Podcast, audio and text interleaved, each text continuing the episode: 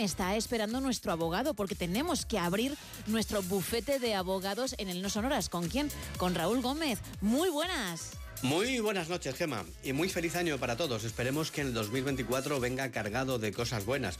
Esta madrugada te traigo una novedad de tipo fiscal que va a afectar seguro a muchos de nuestros oyentes, y es que a partir de ahora las plataformas digitales van a informar a Hacienda de las ventas que hagan sus usuarios. De momento incluso inferiores a 2.000 euros. Esperamos que con el desarrollo reglamentario la cuantía mínima sea más, pero de momento es lo que hay.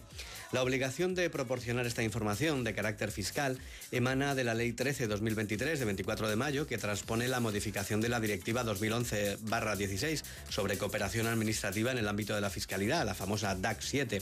Las plataformas digitales como Wallapop, como Vinted o como Airbnb, entre otras, deberán comunicar al fisco los datos de cualquier persona física, ya sea un usuario, un autónomo o empresa, que venda o preste servicios personales a través de ellas como el nombre, apellidos, dirección, DNI o fecha de nacimiento. Cabe destacar que este nuevo deber es exclusivamente informativo y solo recae en las plataformas y no en los vendedores. Técnicamente, la norma, a salvo de su desarrollo reglamentario, obligará a informar siempre que la misma persona realice más de 30 operaciones u obtenga más de 2.000 euros en una o varias de ellas.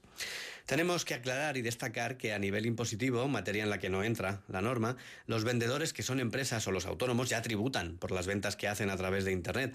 No obstante, cuando la operación se hace entre particulares, no está sujeta a IVA, pero sí al impuesto sobre transmisiones patrimoniales onerosas, cuyo tipo medio efectivo ronda el 4%, depende de la comunidad autónoma. Estas ventas, al suponer una ganancia patrimonial, en el caso de que lo supongan, también pueden llegar a tributar por IRPF.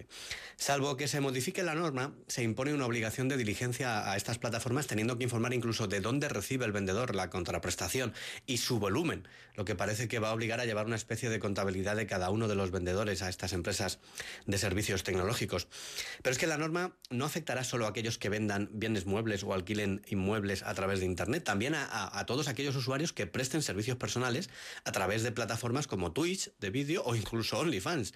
Estas plataformas deberán informar sobre aquellas personas que reciben unos ingresos por sus servicios eh, personales, en este caso, a través de las propias suscripciones de los usuarios, especialmente si una vez aprobado el reglamento se superan los 2.000 euros. La ley también añade otra obligación para este tipo de empresas que colaboran en el alquiler de inmuebles. Los operadores online tendrán que recopilar la referencia catastral de los bienes inmuebles que el vendedor esté ofreciendo, por lo que si la propia empresa no le ha pedido este dato al cliente, desde luego está claro que se va a, configurar una carga administrativa importante al tener que ir recopilando por el catastro cada una de las referencias catastrales de los inmuebles que se ofrecen en la web. Esto puede generar incluso costes a ese tipo de, de empresas.